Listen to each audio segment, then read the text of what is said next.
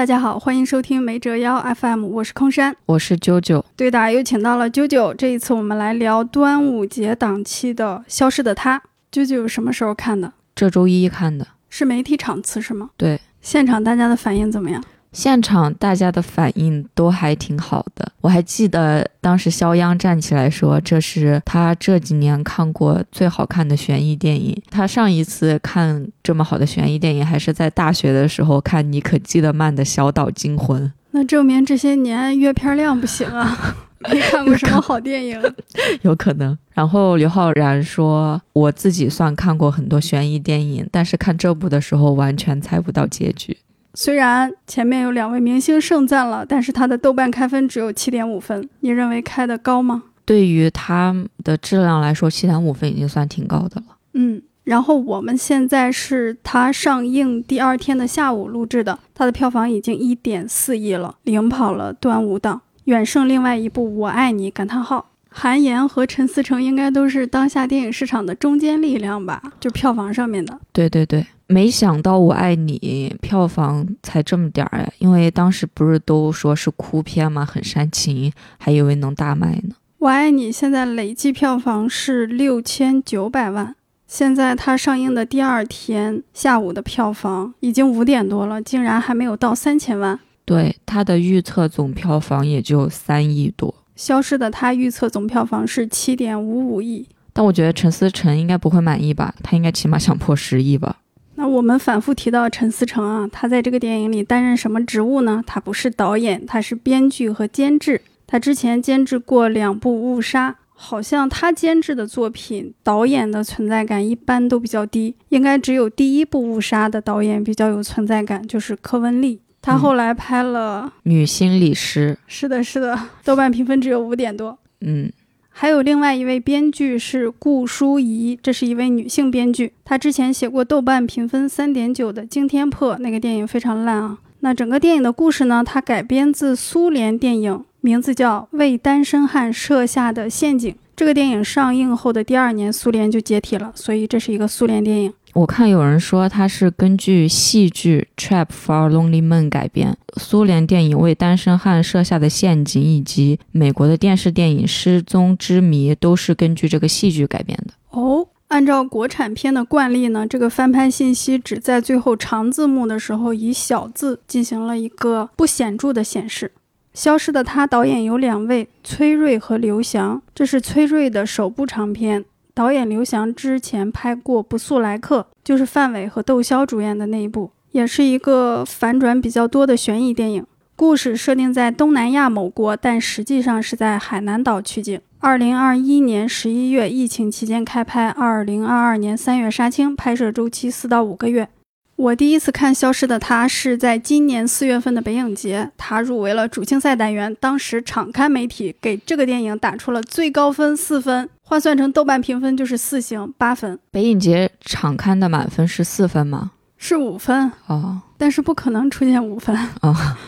当时在映后，陈思诚和其中的一位导演也出席了。陈思诚说：“不知道自己为什么背上了厌女的标签，他就开玩笑的说：‘我还能怎么尊重女性？’那个意思就是他已经做到极限了，他不可能更尊重女性了。”啾啾发出了笑声啊！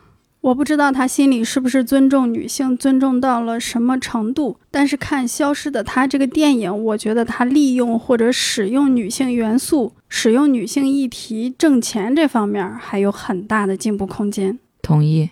好，基本信息就是这些，下面就要剧透了。没有看过这个电影的朋友，请谨慎收听，这是一个非常怕剧透的电影。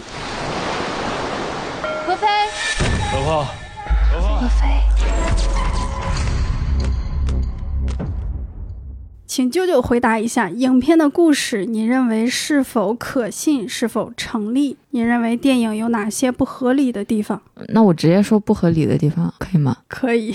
就一点都不可信是吗？也不是不可信，就是一个男的把妻子骗到泰国去杀妻，这个故事是可信的，但它其实里面有很多逻辑，我觉得是有点不合理的。就比如说你昨天说的那个曼德拉效应，就完全用错了吧？我觉得这只能证明何飞是个很蠢的人。这个曼德拉效应，我还专门查了一下，他是说大家集体的对一个真实的事件产生了一致的错误的印象。嗯，比如曼德拉人家还活着呢，但咱们大家伙儿不知道为什么就认为人家死了。对，就是这个好像是没有一个东西可以解释的，不是通过各种暗示造成的。对，所以我在电影里面看到曼德拉效应的时候，我就觉得啊，这好像跟我们日常中了解的那个不是一回事儿。嗯，说明是不是何非还挺蠢的？是不是说明编剧还挺不严谨的？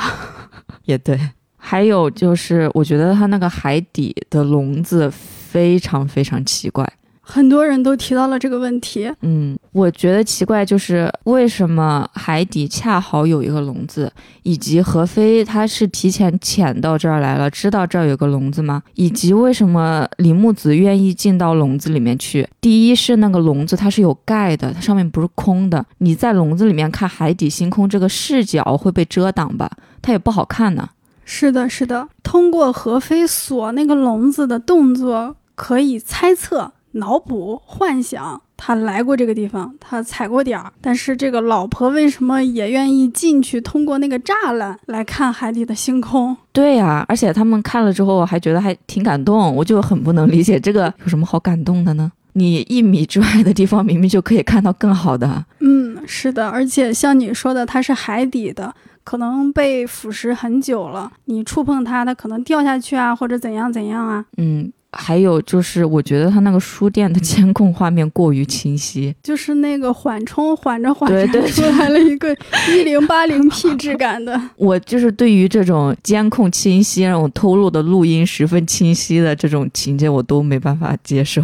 梦回毒舌律师，对还有就是一个很主要的问题，就是这个富婆为什么这么好骗呢？太好骗了。嗯，我觉得我骗我也行。对，何非怎么追富婆的？发了一个月骚扰信息，带富婆去看盗版梵高，临时背了几句艺术评论，出车祸之后嘴上说着会保护她，然后富婆就和他结婚了。我能比何非做的更好。我也是，我只差一个认识富婆的机会。我也是。他们发生的时间是在二十一世纪吧？就是这个亿万富婆竟然活得像一个孤岛一样，是的，没有一张照片，回国之后没有一个朋友，怎么会这样呢？我也不理解。而且他都上过新闻啊。对，我就想说，你要找他的照片，不是当时新闻报纸上有一个什么独生女继承亿万家产，就有一个她戴墨镜的照片吗？可能那个不太清晰哦，但他是一个大型企业的继承人。对，我不相信媒体连他的一张照片都没有。我不相信在二十一世纪，你在网络上搜索一个公众人物、知名人物、企业家，一张照片都搜不出来。对我就觉得这个很奇怪。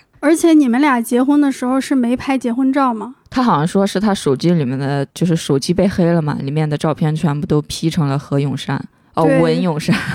好的，那么你的国内的家里一张照片都没有，一张纸质的结婚照都没有，结婚证也没有，所以你没有办法让朋友去你家拍照片传给你，证明你妻子是谁，是吧？这太奇怪了。而且你在所有的社交平台上都没有跟你老婆拍过合照，你跟你老婆所有的朋友都没有拍过合照，并上传到社交网络。而且好像他们是个很大的企业吧，就是这个人他和他的妻子都像两个孤岛一样。对，而且这个男的他已经接手这个企业了，你就没明白接手这个企业是什么意思？为什么他接手这个企业了，他没有一千万或者先拿出一百万去还钱？对啊，我觉得你做假账什么掏公款都比杀妻来的更保险点儿吧。对呀、你挪用公款，可能发现了，按照这个老婆的性格，肯定是原谅你啦。还有一个就是。是我觉得何非很愚蠢的一个 细节，就是他和倪妮第一次去灯塔，第一次反转说做这一切的人可能是李木子的时候，那个时候倪妮已经开始流露感情了。然后在他和朱一龙吵架的那个时候，倪妮她其实有一种要落泪的冲动。我觉得何非在这儿就应该开始怀疑他了。这个我倒还真没注意。但你用反转形容那一段，我认为不是，并没有真的引导观众相信是老婆干的。他老婆是个亿万富婆，为什么要干这点小事儿？嗯，我觉得这个影片最不合理的地方，就是一个话剧导演他手眼通天，翻手为云，覆手为雨。这个话剧导演伪装成律师，他买通了这个岛国的酒店经理，买通了摄影师哈苏，哈苏甚至跟他们演到了最后一刻进行谢幕。是不是本来就是他那个团的人啊？不是，在李木子失踪之前，哈苏就给他们拍照片了嘛？哦那个时候一切还没发生呢。嗯，然后他还买通了酒吧老板，他还拍了一段新闻式的素材放在了酒吧的那个电视上来彰显他是一个大律师。他还买通了小孩去偷何飞的钱包，买通了几个壮汉装打手，他还买通了书店的老板。而且这个话剧导演他又会骑摩托车，又会飙汽车，范迪塞尔应该把他招募进 Family。然后他们精心布置的那个开枪和爆炸啊，就是一个剧组要是拍戏，你排练那么多回，你的炸点现场那么多人盯着，每个环节都有人，你的炸点还可能炸错时间、炸错顺序。那你们这个搞话剧的，你们真是顶级团队，你们这个手艺，戏剧界的戛纳奖嘛。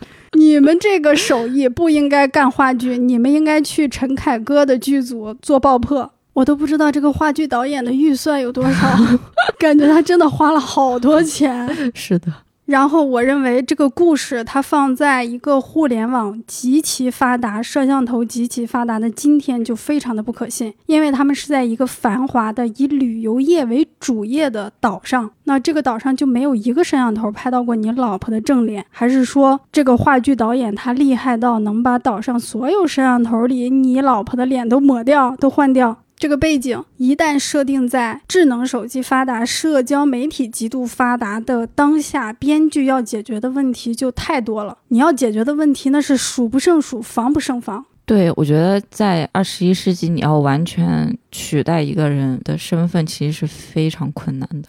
太困难了，就包括你的伪装。假如何非像我们普通人、正常人一样，通过搜索引擎搜了一下这个律师，他是不是就会发现世界上没有这么个律师？或者他会通过那个伪造的网页发现一点端倪呢？啊，实际上呢，他并没有像我们正常人一样，百度啊，他没有，他也没有谷歌，他在国外他都不用翻墙，但是他也没有谷歌。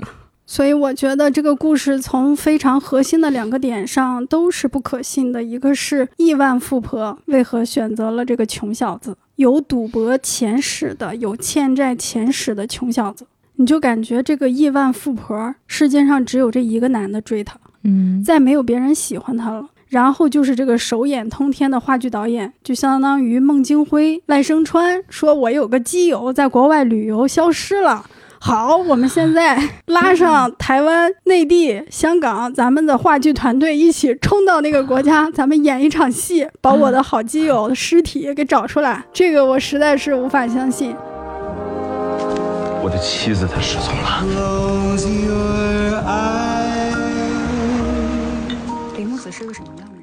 那我们说一下，它跟原版为单身汉设下的陷阱有什么相同和不同？我通过谷歌自带的翻译软件儿强行看完了这个电影，它只有八十多分钟啊。主体还是很相似的，那个电影里也是丈夫带着妻子去国外旅游，妻子失踪了，丈夫报案。那里面的警察是一直在调查这个案子的，然后当地教堂的一个牧师就带来一个女性，那个女性声称她就是这个男人的妻子，中间经历了两场假死，那个女性想要坐实这个男的有精神病，要把他控制起来。嗯、那么还有一个剧情点呢，就是他俩有一个有钱的亲戚，那个亲戚已经生病了，重病，他们是在这个亲戚重病之后才来旅行的。我不知道是哪边的亲戚啊，反正那个亲戚一死，他俩都有资格继承那笔巨额的遗产。嗯，所以这个男的就认为现在跑出来的这个女的是来抢他钱的。那么他们中间有过两个证人，一个证人呢被打死了，一个证人呢就老是抬价，谁给我钱多我就说向着谁。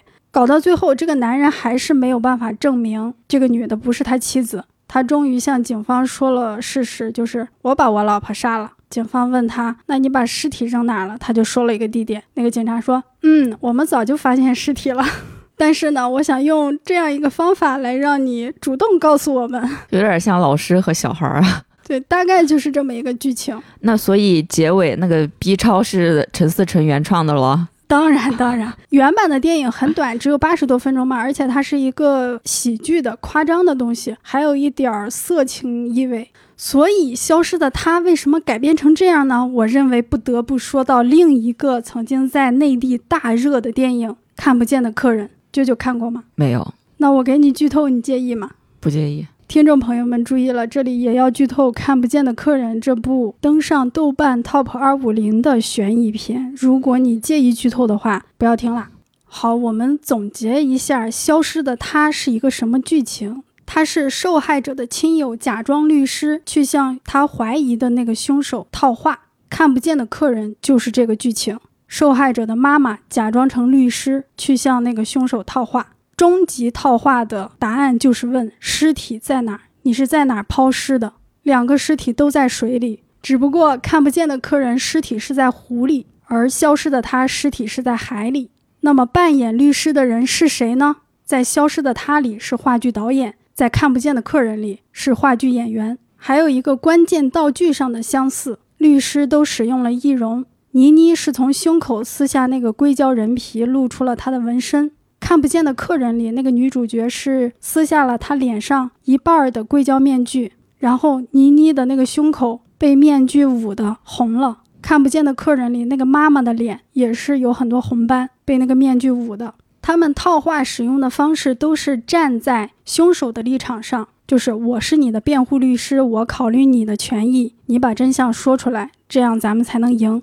那么还有一个相似点就是看不见的客人里面。最后还有一个刺痛人心的反转，彰显了那个人性，就是凶手在抛尸的时候发现那个男孩还没有死，而消失的他里面反转就是那个 B 超啦。所以我认为消失的他和看不见的客人存在非常多相似的地方。那看不见的客人里面的凶手是为什么要杀那个人呢？哎，这就要说到看不见的客人这个更高明的地方了。那是一场意外，他不是谋杀。他并没有想杀那个人，他只不过是车祸撞死了那个人。但是他想掩饰这场意外，于是他就不停地制造各种假象，甚至后来又杀了一个人。我怎么想到了一部台湾的电影啊？叫什么来着？目击者之追凶。哦哦哦，对对对。我认为这个意外比谋杀更能够体现人性啊。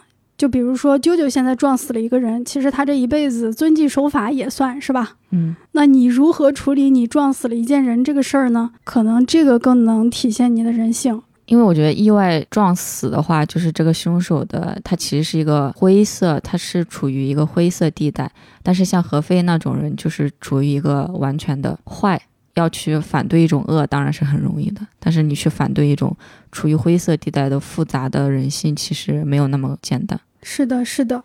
然后还要说一点，为单身汉设下的陷阱和看不见的客人比消失的他更高明的地方，就是为单身汉设下的陷阱，他全程是在一个乡间的别墅里拍的，就是在这个屋子里面、屋子外面、屋子前面、屋子后面，他没有任何的外景。哦，六七个演员就在这一个屋子里面演戏。哦，那就更像舞台剧了。而且它是九十年代的故事。那个时候没有互联网，都要打电话、写信。它不像《消失的她》里面二十一世纪人手一部智能手机，它不是这样的。那看不见的客人里呢？它的主体故事其实发生在一个夜晚，也只发生在一个房间里，就是这个假律师进来跟这个凶手对话，所以他也避免了《消失的她》这个话剧导演他要控制起码几十个人吧，陪着他一起演戏。就假如那个书店的老板或者哈苏说我想挣更多的钱，跟这个何飞沟通了一下，或者任何一个环节出现了问题，那这个局就乱套了，就失败了。但是像另外两部电影，他们的时间和空间控制的都是非常小的，他没有让这个故事发散出去。我认为这是那两个电影的优点，也是看不见的客人成功的点。尽管如此，看不见的客人当年还有很多人质疑它的合理性。那么，消失的他好几天在一个岛国翻天覆地，这么多人参与的一个局，你可以想象它的漏洞有多多。如果你是一个较真儿的悬疑片的观众，那消失的他的漏洞简直是说不完。嗯，那我要再补充一个，说，就是文咏珊的疤，他不是很临时的烫了一个疤吗？不可能好的那么快。是的呢。还有一点是在为单身汉设下的陷阱里面。那个男主角好像在看一个凶杀戏还是强奸戏，他可能就有点兴致勃勃了，就想去跟那个假冒妻子的女人睡觉，那个女人就把他给打出来了。当然，这里是用喜剧方式呈现的，但是他也明确了这个女性的危险。你扮别人的老婆，这个是有风险的事儿。嗯，是的，我要重申一下，我说消失的她跟看不见的客人相似，这是我的个人看法、观点，不代表客观事实，不代表客观真理。我没有说这个电影抄袭看不见的客人。You know I feel it 老公，这里只有我呀。你究竟是谁啊？有人说这个电影是 Girls Help Girls，你是否认可？那你先说吧。我认为当然不是啦。这个故事就是一个惋惜浪子未能回头的故事，他最后落在的是这个男人后悔啦，他哭了。什么女孩帮助女孩？哪有？妮妮踩着高跟鞋嘎噔嘎噔进来，问的是你后悔吗？大家在关注的是这个男人的内心，你是不是还爱他呀？他并没有聚焦在那个死去的女性和她的朋友的身上。我跟你看法差不多吧。我觉得从剧情上来看，它似乎是讲了一个女性帮另外一个女性复仇的故事，但实际上我并不是很认可。第一是我觉得李木子她首先是被塑造成了一个完美的受害者，甚至是完美的女性，而且作为就是整个事件最大的受害者，这个人她其实是失语的状态。她是个工具人，我们根本就不知道她到底啊，我们知道她是怎么想的，我们知道她被塑造成了一种含泪原谅的女性，所以我觉得从这个塑造上面来说，我就很我就不是很愿意把它看作一个女性互助的故事。包括倪妮她最后的台词：“你亲手杀死了世界上最爱你的人。”甩出了一个 B 超之后，扭头走掉，证明倪妮这个角色，她其实也是认可这种价值观的。她觉得一个女人又帮你还账，又还给你生了孩子，你还把他给杀了。我认为你刚才的描述不准确。李木子是一个完美的女性，不是，她是一个虚假的女性，就是世界上没有这号人，这个人是假的，一个亿万富翁的白莲花是不存在的。嗯，一个被男性虚构出来的。对，然后倪妮这个角色，我认为她也是一个假人，一个翻手为云、覆手为雨、操纵岛国上十来个店、几十口人的这么一个女性话剧导演是不存在的，她也是一个假的。那么相当于她用两个假的女性角色辅助塑造一个真实感还挺强的男性角色。对，就是那种学了几招就骗了一个善良的女孩的，可能经济地位比她高一点的女孩的人。然后为了完全剥削这个女孩，完全获得这个女孩的所有资产等等，选择杀妻，这倒是现实的。对啊，而且他还是一个从小城市里面走出来，企图跨越阶级的一个人。我觉得沈曼和李木子之间的帮助，就是更像是两个有钱朋友之间的帮助，而不是女性之间的帮助吧。我记得以前有个电影叫《一个母亲的复仇》，是吧？嗯，就是你要是真拍女性复仇，可能那也是一个样子。首先吧，她可能就有一个阶层问题。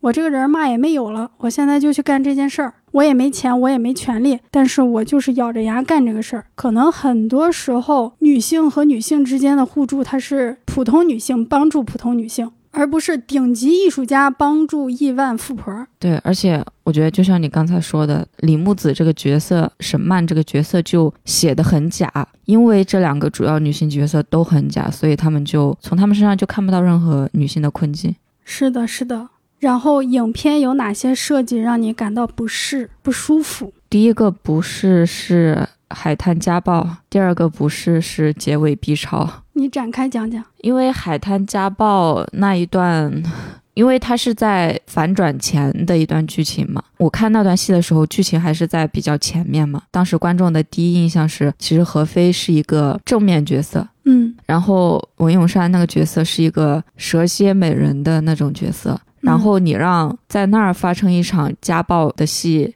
那个时候会让我觉得很迎合那种每次有家暴案之后底下就会出现那种评论。难道这个女的就一点错都没有吗？对对对，你不想想她为什么打你啊，什么什么之类的，我当时就觉得非常的不适。文咏珊的两场戏都是利用了家暴，当然是伪家暴啊。嗯，第二场是她用酒瓶打碎了自己的头。我只能说，在那个国家这一招还挺好使的吧。你要是在某些地方的话，打破了头，哎呀，就不是个事儿。所以这一招呢，也分地区。嗯，以当时的观众对那场戏的认知来看，其实就是文咏珊在骗人嘛。是的，然后我又联想到最近很热门的一个新闻，就是地铁偷拍的那个新闻。反正当时我就特别特别的不适。很多时候，这个电影可能会触发我们对现实的一些联想，所以在现实中出现那么多事件的情况下，再来看这样一部电影，那你会认为它是远远不够的。好，那你就来说说你第二个不适的点，那个 B 超，我就三个字：不理解，完全不理解，不懂。就是从他那个 B 超一亮出来之后，后面所有的剧情我全部都不理解。在 B 超亮出来之前，前面有一个打电话，好像老婆给话剧导演打电话说：“我想再给他一次机会，他要带我去看《海底星空》，包括我们的孩子，反正就提到了孩子。”我那场观众很多听到“孩子”两个字都爆笑了，泼天的狗血洒过来。然后我也真的很讨厌这个话剧导演用那样的态度对待这个 B 超和男主角。就好像杀这个女人不是个事儿啊，但是你把孩子杀了，你就说你后悔不后悔吧？是不是后悔了？就这感觉。而且他还真后悔了，对他真后悔了。我就觉得就停在朱一龙说“我后悔怎么没把你给杀了”那儿就够了。其实从这个人性上来说啊，他杀了一个一直对他还挺不错的妻子，多多少少肯定是有点后悔的嘛。他也毕竟不是一个真禽兽，真那种反社会人格。对，所以他最后说一个笑着说：“我后悔怎么没把你给杀了。”我觉得前后反差其实也挺大的。其实内心也后悔了，但是嘴硬嘛，不想认输嘛，不想把自己或者脆弱啊什么暴露给你看呀。你把我玩进来的，我不想让你赢那种感觉。我觉得是挺不错了。但是吧，他非得拿孩子说事儿，拿 B 超说事儿，我们就捋一下这个逻辑。首先，倪妮必然是相信我这个 B 超一亮出来，他就得崩溃，他就得后悔。那么编剧也是这么想的，导演也是这么想的，朱一龙那个角色也是这么想的。但其实他肯定就是本来就有点后悔了嘛。这一想还把孩子也给杀了，就更后悔了。然后我觉得从另一个层面来讲，就是木子这个角色为什么不签离婚协议了呢？为什么不分手了呢？为什么又要给一次机会呢？是因为海底星空吗？不是。在那个男的说改过自新、说海底星空之前，他的 B 超就已经揣手里了。他想说的是这个事儿，也就是说，他在得知她怀孕之后，他就又决定原谅这个男人了。多么主流的，甚至畸形的一种价值观，那就是孩子是夫妻关系的粘合剂，有了孩子，这俩人的事儿好像就都能放一放了。倪妮是这么想的，被杀了的木子是这么想的，导演和编剧也是这么想的。朱一龙那个角色可能也是这么想的。哎呦，她都有孩子了，她都怀孕了，这就不用离婚了呀！我下手下早了。还有一些人说，当天烛光晚宴，如果那个女的把 B 超拿出来，何非就不会杀她了。这不就更验证了我们刚才说的那个逻辑吗？孩子是什么？非常传统的陈旧的价值观里，把孩子视为一个粘合剂。我是觉得，以正常人的思维啊，我觉得他只要甩出那个李木子帮何飞还了一千万的 那个什么还债书，就足够让他后悔一辈子了。我觉得正常是这么想的，加个 B 超，只能说，嗯，只有男的写得出来。我看到也有观众提这个，说以为那个是欠条呢，但其实不是。陈思诚给你一个大反转，就问你震不震撼？他杀了自己的孩子，但实际上这就意味着杀了这个女人没啥，还行，还作为一个犯罪分子还是能接受。杀了自己的孩子，你后悔不？孩子比母亲重要，孩子比妻子重要。是的，而且孩子是绑架母亲的一个重要工具。有了这个孩子，你就能一辈子吃这个女人啦。这不代表客观事实、客观真理啊，是影片呈现了这样一种倾向。那我又要问，如何看待李木子自行摘下了那个氧气罩还是呼吸器？嗯，还是三个字，不理解。此时此刻，我又要拿孩子来说事儿了。你是一尸两命啊，就是按照传统价值观啊，你这时候就算为了孩子，你也得拼命的挣扎，拼命的要跑出去。怎么这个传统价值观说用就用，说不用就不用了呢？我我就是想说，那个它不是在笼子里面吗？笼子，我我猜应该是在海里泡了很久，都生锈了。它说不定摇两下还能摇开呢。是不是每个栏杆敲一敲，每个栏杆拽一拽也能出去？就哪怕没有成功的游到海面，这个不在笼子里，尸体是不是就能浮上去了，冲到海滩上了？是吧？也算打破他这个计划了。还有摘下呼吸器，我认为也是符合导演和编剧对这样一位虚假女性幻想中的女性的想象，就是这个人不爱她了，她就死；这个人要杀她，躺平死。这个女性是如此的被动，生死关头了，竟然连一点本能的求生意志都没有，用他强大的白莲花的属性摘下了呼吸器，躺平死。哇，实在是承受不住。我们说最后一个镜头，可能有很多观众没有看到，就是在长字幕大概也要走完了之后吧，突然间又出现了画面，渡江、文咏珊他们穿着浅色的纯色的衣服，在海滩上非常开心的走，仿佛他们是一个情侣。然后朱一龙和木子也在海滩上面。朱一龙把相机给了杜江，然后让杜江给他们拍个照片。最后画面就定格在那个照片上，是朱一龙牵着木子的手，幸福的往前走，阳光照着他们啊，很温馨的样子。啾啾如何看待这个结尾？不理解，都这样了，还幻想一下平行世界和这个男的幸福快乐的生活在一起吗？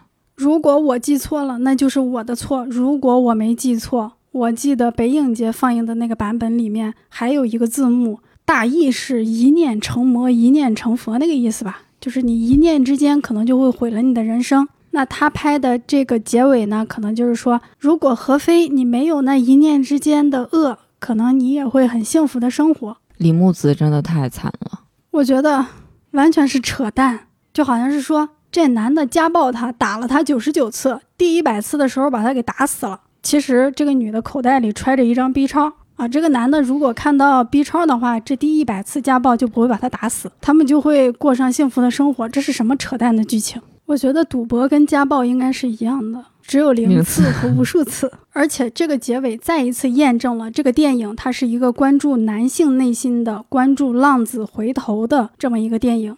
他惋惜的是，浪子为什么没回头啊？他不是在歌颂女性帮助女性。所以这是一个献给男性的电影，虽然仅仅提供了一些拙劣的如何俘获亿万富婆的技巧，不会真有人信吧？背不住啊！但是这个整体倾向上就是说，男性朋友们忍一忍，日子可能会更好。老婆还有很多利用价值，当然我们说的比较刻薄了。这个主创他肯定是没有特别明确的这方面的意图，说咱拍个男性的电影，咱利用这个女性 帮助女性，他肯定不是真这么想的，他肯定是想说咱们就顺应着时代潮流拍一个属于这个时代该有的电影，但这不是没拍出来吗？还暴露了一些自己的想法啊，可能是的，是的，我就觉得这些男导演怎么说呢？说少拍也就别假装自己关心女性了，最后。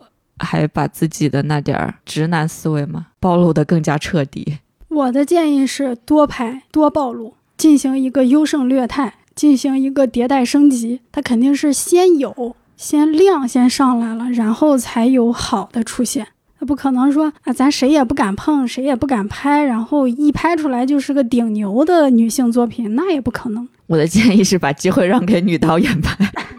啊，我也建议这样。既然咱电影公司有这个预算，有这个野心，也想说点话，也想搞点女性作品，那咱就花钱请女导演、女编剧，就起码你还有个性别优势，不是吗？嗯，当然了，女编剧、女导演里也有非常差的。是的，是的，那就挑好的嘛。你像陈思诚这种，人家是真觉得委屈啊，人家是真觉得自个儿尊重女性了。就已经到极限了，不可能再有进步空间了。那这种情况下，咱们这个市场，这个女性创作者就得拿点真东西出来，让人家看看，让他也知道知道，其实还有进步空间。最近有什么好的女导演拍了好的作品吗？好像也没有，女导演太少了。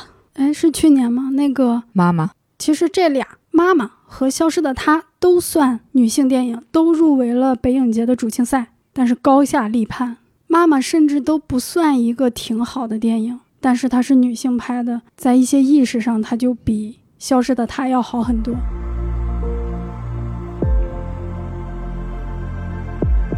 有很多人觉得倪妮饰演的那个话剧导演喜欢李木子，你觉得呢？我觉得倪妮是有点演出了那个感觉，就是她反正有好几场戏吧，比如说她和李木子分开的那场戏，然后还有她给李木子画画。你还记得那场戏吗？然后李、哦李木子跑过去看那一场戏，我觉得非常的跟一个坏男孩似的。对对对，我觉得倪妮这几年可能是有比较想往铁梯或者是女童这个路线上走吧，我是这么感觉的。和刘诗诗演《流金岁月》的时候，不是也也有一些 CP 向的内容吗？你觉得导演和编剧真的想让话剧导演有女同性恋的倾向吗？我觉得应该没有，我觉得可能是倪妮自己表演上的问题吧。我倒是认为，可能导演、编剧想要让他呈现出那种关系，为什么？似乎这样就能强化他的动机和情感，似乎这样议题又多了一个。嗯，但我也不太好说啊，因为他并没有特别明显，可能人家也会义正言辞的说那是大家的幻想。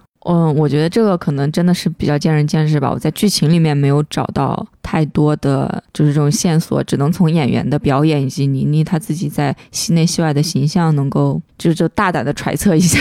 不代表客观事实，也不代表客观真理。对，你怎么看待这两个女孩的友情？包括她们从一开始是怎么认识的？回溯的那一段我还觉得挺奇怪的呢。嗯、沈曼那个角色不是被霸凌了，想跳楼吗？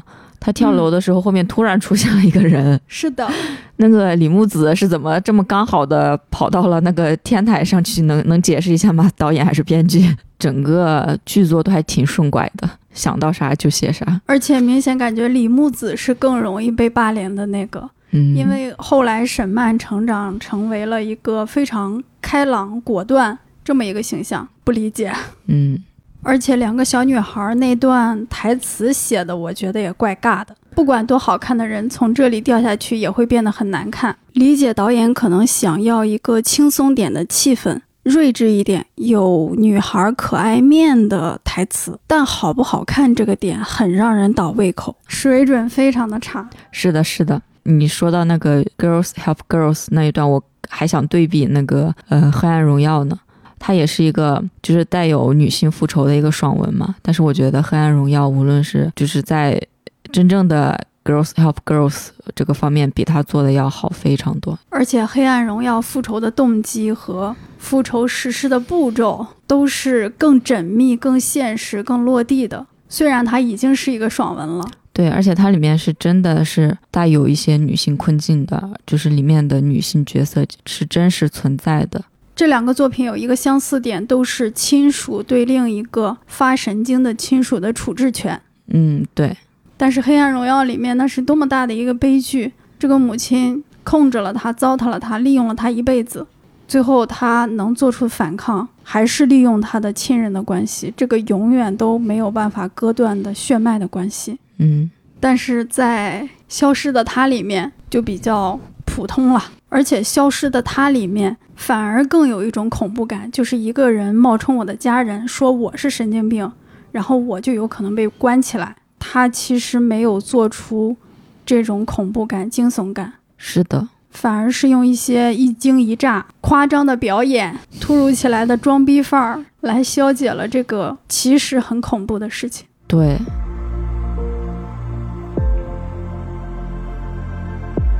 要不评价一下这部电影所有主要演员的演技吧？我反而觉得朱一龙是比较正常的，文咏珊是最令我出戏的。我也是，我第一次觉得啊，原来文咏珊演技这么差呀！可能台词量太大了，作为一个香港演员，你就感觉他那个重音、音调把握的不是特别好，说话总是奇怪的升降。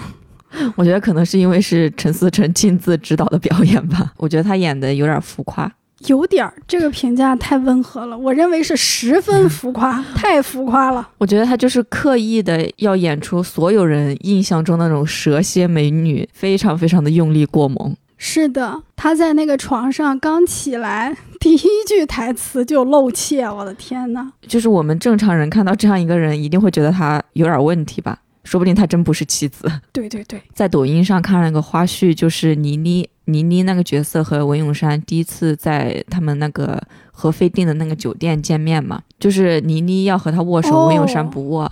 然后陈思诚亲自去指导了文咏珊表演，然后文咏珊说：“啊，导演这个不会太作了吧？”陈思诚说：“就是要作的。”由此可见，文咏珊的表演这么浮夸，很有可能是陈思诚教的。陈思诚作为话语权最强的监制，要负百分之七十的责任吧。我也觉得，倪妮我觉得演的还行吧，是她一贯的演法。倪妮说英语好好听啊，嗯，好哎流利哦，好有范儿哦。嗯，我还想说，朱一龙的英语其实不太好，也不是说不太好，就是他没有那么熟练，所以导致他用英语说台词的时候，完全不如他国语说的好。挺符合这个人物的。也对，然后我觉得所有的演员都被折磨出了一种刻意的装逼范儿，就比如最后手术室。朱一龙一扭头，杜江来了，然后杜江往前走，嗯从他的身后又冒出来了文咏珊，他们的那个表情，哎呦，这受不了。但我觉得朱一龙有一场戏演的还挺好的，就是他被捆在病床上的时候，最后不是说出了那个妻子的尸体的地点嘛，然后他就他就好像疯了一样在说 我的出身不好什么的那一段，吼了好几句，我当时都看笑了。不是因为他的表演问题，而是因为他演的很好嘛，所以让我觉得哦，这个人疯了。就是说他老婆赢在起跑线上，对对对，然后那一段我觉得演的还挺好的。这个吧，叙事焦点是又跑偏了。嗯，对，你要是想说这个阶层的事儿，你要是想说这个男的他仇富，或者说他对成功有另一种理解，那也不是这么拍。对啊。加了这几句台词，显示一下自己有关注这些社会 问题吧。是的，是的，你看我这个议题啊，概括的多么全面。我还特别讨厌的一场戏是，我认为朱一龙唯一没有演的特别好的一场戏，就是沙滩上面他们吃饭那儿，就两个人都拿起腔调来，然后还什么他走过来，我去抓他的手，然后转一圈，什么肯定是陈思诚指导的吧？我也觉得，文咏珊是不是又偷偷问，这样会不会很作呀？当然了，如果是崔瑞和刘翔两位导演拍的，那他们一定是被陈思诚传染了。我也觉得自恋浮夸的风格可太容易辨认了。他们这种刻意突然间严肃起来，或者眼神目露凶光，就让这个电影变得更不可信，更像一个笑话了。其实我觉得何非这个人物也没有怎么塑造的太好，也挺奇怪的。因为他没有什么时间来塑造这个人物，嗯，他的时间就是不停反转。他第一阶段就是为了让观众。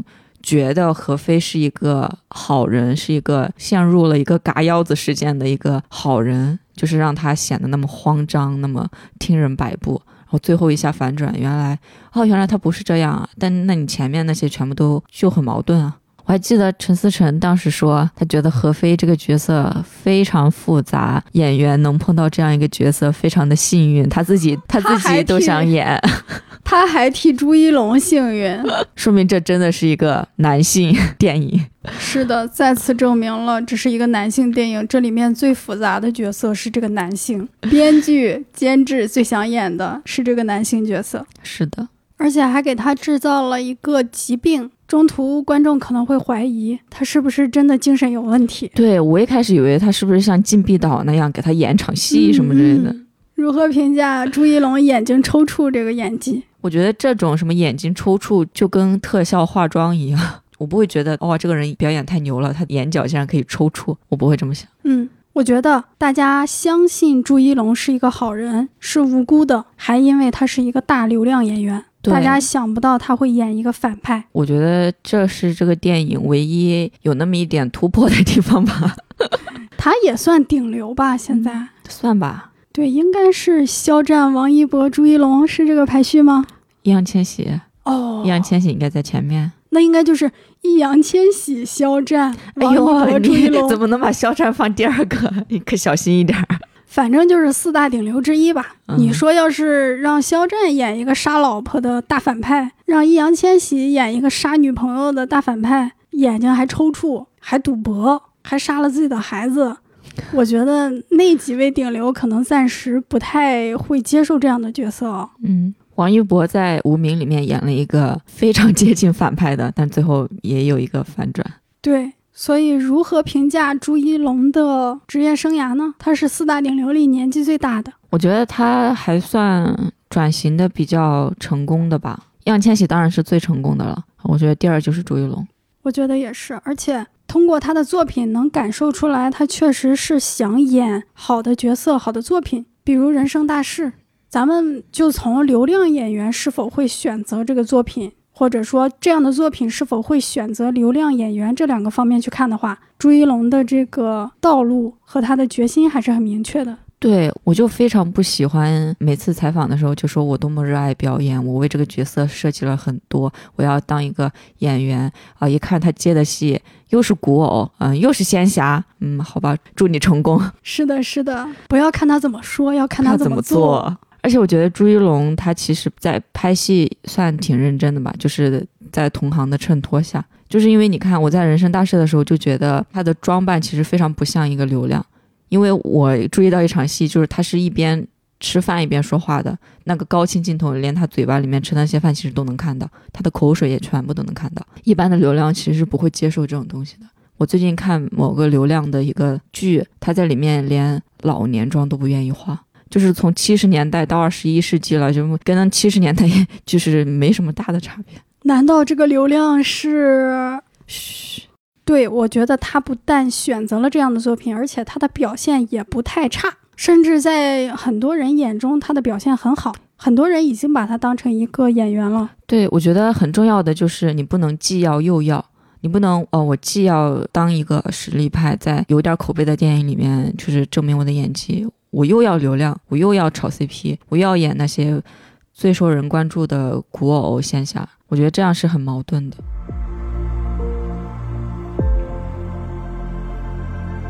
好，那我们做一点点延伸的讨论，就是如何看待陈思诚导演的监制的一些电影，常以东南亚地区为故事发生地，而且这些故事都是犯罪故事。第一个肯定是为了过审方便嘛。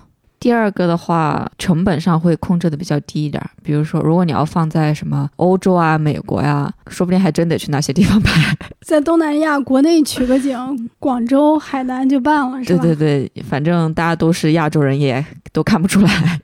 而且东南亚确实也有华人聚集地呀，这确实是一个挺聪明的做法。但是不知道东南亚国家对这些电影有什么想法？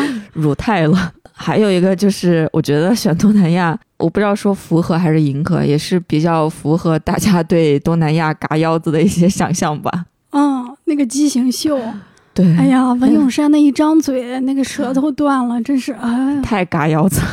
我另外觉得东南亚它也有一种异域风情，跟我们内地的故事那种色彩是很不一样的。比如东北犯罪故事、重庆犯罪故事。还是很有差异的，它就是有异域的情调。我觉得东南亚给我一种宗教感很强的感觉。是的，误杀第一部就用了这一点嘛。对，我觉得用的还挺好的。那个父亲他不像是为了过审去自首，他是真有那个宗教的人性的道德的包袱才去自首。这另外也反映了咱们这个国家创作电影的难度嘛。嗯。为什么杀老婆这个事儿就必须得出国杀？在国内杀的难道少吗？在国内警察肯定就解决了，还用得上话剧导演吗？哎，你说出了一个关键问题。东南亚警方办事不力是一个可以呈现的事情。嗯，好，那我们推荐一下自己喜欢的悬疑电影，亨利·乔治·克鲁佐的《恶魔》吧，因为这个其实它类型和《消失的他》还挺像的，也是反转还挺多的。主角是两个女的和一个男的哦，好，但是非常精彩啊，比消失的她好很多。那么豆瓣评分几点几呢？现在在豆瓣上是八点四分，哇，好高哦。嗯，那我也只推荐一个，就是希区柯克的《夺魂锁》。我今年才看了这个电影，这个电影是你一开始就知道结局，然后你怎么那么替那些主角着急、害怕、担心，怎么那么一波三折？这个电影非常有意思，而且它是伪一镜到底，因为当年是用胶片拍的嘛，它没有办法真正的一镜到底，非常好看，推荐大家去看。我记得当时希区柯克还说那个是一个失败的实验呢。大导演失败的实验都那么好看。那本期节目就到这里，点赞是免费的，但可以让我备受鼓舞。下期再见，拜拜，拜拜。